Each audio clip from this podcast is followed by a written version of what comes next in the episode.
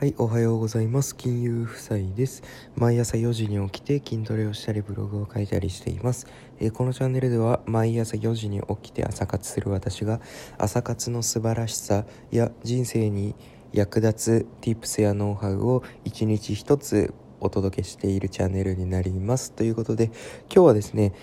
また、えーと昨日に引き続き銀行員が伝えます。ティシリーズみたいなのをやっていきたいと思います。えっ、と今日は正しい銀行の使い方っていう話をしたいと思います。でえっ、と半沢半沢直樹でがもうあの大ヒットしてそれでね銀行がどんなことしてるかっていうのを知った方って意外と多いんじゃないかなと。あの少し勉強してる人じゃないと意外と知らないんですよ。銀行が何してるかって。であの単純にねお金を預けたりでお金預ければあの利息をつけて返しますよっていうのが銀行ですよね。であとはうんと家買いたい時に住宅ローンっていうのをまあ組む。もう要はお金を借りれるっていうところ。あとは保険を売ったり投資信託を売ったり。っていうことを銀行はしています。簡単に言いましたねすごく。で正しいその中で正しい銀行の使い方って何なんだろうっていうのを考えた時にあの皆様にね是非ね正しい銀行の使い方をしてほしくて、えー、とこの話をすることにしました。で、えー、と結論から言うとですねあの正しい銀行の使い方っていうのはもうお金を借りるもうこれだけこれだけに使う。なので、えー、と保険をね銀行員銀行がやってる保険に入ったりあと投資信託を買ったりもうこういうのはしない。もうお金を借りるためだけに銀行を使うということですね。で、えー、とそのお金を借りるっていうのもこれ気をつけてほしいんですけどあのもうあくまで事業資金。事業を何か事業を行うための資金を銀行から借りる。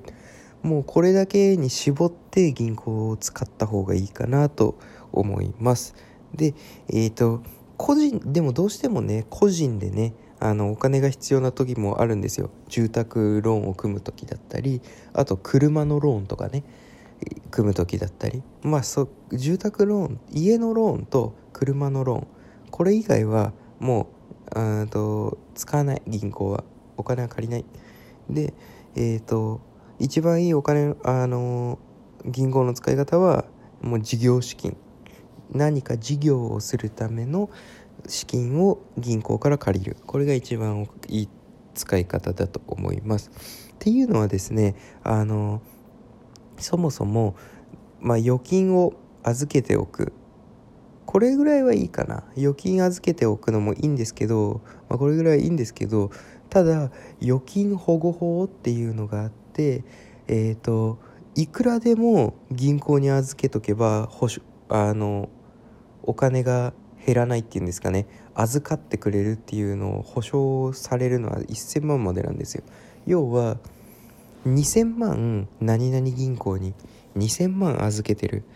として、えー、とその銀行がですね潰れちゃったと倒産しちゃったと。そうすると預金保護法っていうのがあえー預金保護法っていうまあ法律があるんですけどそれであのまあ保証されてる範囲っていうのが1000万までなんですよ。一つの銀行。なので2000万預けてたら1000万しか返ってこない。最大でね最大で1000万までしか返ってこないよってことになるんで1000万丸々損することになります。のでもしそんなねお金がいっぱい余ってたり余裕資金っていうんですかね。個人の方でそんなにいっぱいお金が余ってる人はえっ、と普通に自分でねネット証券口座とかであの積み立て NISA とかねやってえっ、とまあなんて言うんですか？あの資産運用をして資産運用するお金に回した方がいいんじゃないかなと思います。そっちの方がねあの増えますしねお金ね。銀行に預けてったって0.001%のね利息しかもらえないのでもうないないのと一緒なんでね。で保険売ったり投資信託売ったりっていうのは昨日のねお話でも伝えたんですけど銀行から投資信託を買ってはいけない話っていうのを昨日してでまあそこでお話ししましたね。えっ、ー、と投資信託銀行が売ってる投資信託っていうのはあの購入時の手数料がね高くてその手数料は銀行に行くんだよと。だから100万円で投資信託買ったら97万円から始まるよみたいなね。その最初から損して始まるんだよ。これってめちゃめちゃもったいなくないですかっていう話をしてるしたんですけどまあそういうことを投資信託とかも買わない方がいいよと。なのでまあ残ったねところとしてはお金を借りるっていうところだけ。これが銀行の正しい使い方です。で、えー、とちょっとね詳しく話していきたいと思うんですけどえー、と銀行でねお金を借りる時っていうのは具体的に言うとあの会社を起業する時に創業資金っていうのでまあ借りる。これが一つの手でもう一個はまあ新しいね事業をする時に借りる。ね新しいビジネスを始める時に借りる。まあこの2点かなと思います。でねあの借金っていうのを悪く考えないでほしいんですけどえっ、ー、と会社ってほとんどの会社が借金してますそもそも。創業資金をね。まあネットビジネスだけで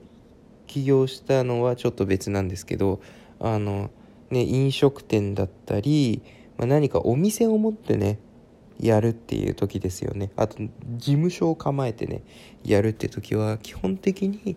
そのね事務所の、まあ、何ヶ月分かの家賃固定費っていうのをまあえっ、ー、とね運転資金として借りたりしますね。で、えーと、と勘違いしないでほしいのが借金っていうのは悪いことじゃなくてあの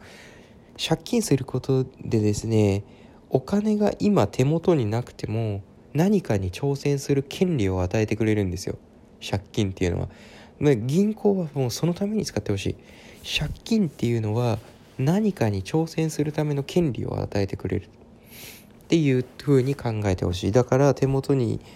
お金がなかったとしても何かに挑戦するためにね、えーと、お金を借りるってことができるんですよ。でお金を借りてまあそれで何かに挑戦できるとね。でもうそれがダメだったらダメだったでいいじゃないですか。その借りちゃったお金は徐々にコツコツと返していけばいいんですよ。で初めて会社を起業するための創業資金だったりするとを借りる時だったりする時にあの大きい金額のお金ってそんなに簡単には借りれないのであの基本的にもしその事業に失敗しちゃったとしても返していけるぐらいのお金になまあ返済額になるんじゃないかなと思います。ね、全部がね全部会社始めてうまくいくわけじゃないっていうのはねもうもちろん銀行員も分かってるのであのその後ね返していけるぐらいの金額に収めるのが、まあ、銀行員の仕事あの考えるところでもありますよね。そこの銀行員としては考えてあげた方がいいかなって思うところですね。で、えっ、ー、と、まあ何かに挑戦する権利を与えてくれるってとこなんですけど、まあお金がなくても不動産経営始め、あ不動産経営をできたり、飲食店をね、始められたり、ね、こういうことができるわけです。借金をすることによって。で、今日のお話ね、えっ、ー、と、まあ今日のお話のポイントっていうのはですね、まず、正しい銀行の使い方っていう話をしました。であのまあ銀行ってね以前まで、まあ、半沢直樹で知った方も多いと思いますけど以前までは何し銀行って何してるかいまいち分かんないっていう方が多かった。でざっくり言うと,、えーと、お金を預けてその預けた分だけ利息がもらえるよっていうところ。でえっ、ー、とまあ個人で言うと住宅ローンをね借り借りるために、うん、と銀行を使うよ。で保険を売ったり投資信託こういうのをお客さんに売ってその手数料をもらってますよ。っていうのがあの銀行のまあざっくりしたね銀行が何してるのってところで、えーと、正しい銀行の使い方として結論としてはまあお金を借りるっていうことだけのために銀行を使うってことですねでそれもあの事業資金何かをはじ新しい事業を始める時の資金だったり会社をそもそも起業する時の創業資金っていうのを借りるために銀行を使うと。で、えーと、借金っていうのは悪いイメージを持たれがちなんですけど借金っていうのは手元にお金がなくても挑戦する権利を与えてくれるものなんですよね。なので悪いものじゃないんですよ。借金することによって時間をかけずに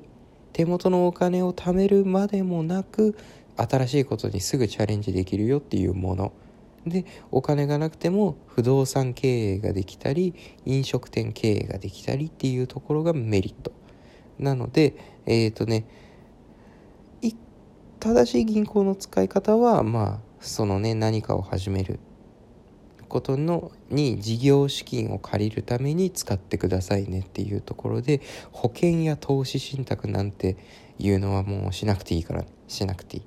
いやんなくていいからもしお金が余っていってその投資信託を買うんだったら昨日の話じゃないですけどあのもう自分でねネット証券口座を開いてそこから手数料なしで投資信託を買ってくださいねっていうことです。はい、ありがとうございました。で、今日の合わせて聞きたいっていうことで、あの、リンクをね、貼っておきます。昨日話したあの銀行員が伝えたいっていうところの銀行の投資信託を買ってはいけない話っていうのを昨日してますんで、それのリンクリンクを貼っておきますので興味がある方は是非聞いてみてくださいということで今日も聞いてくださってありがとうございましたではまた明日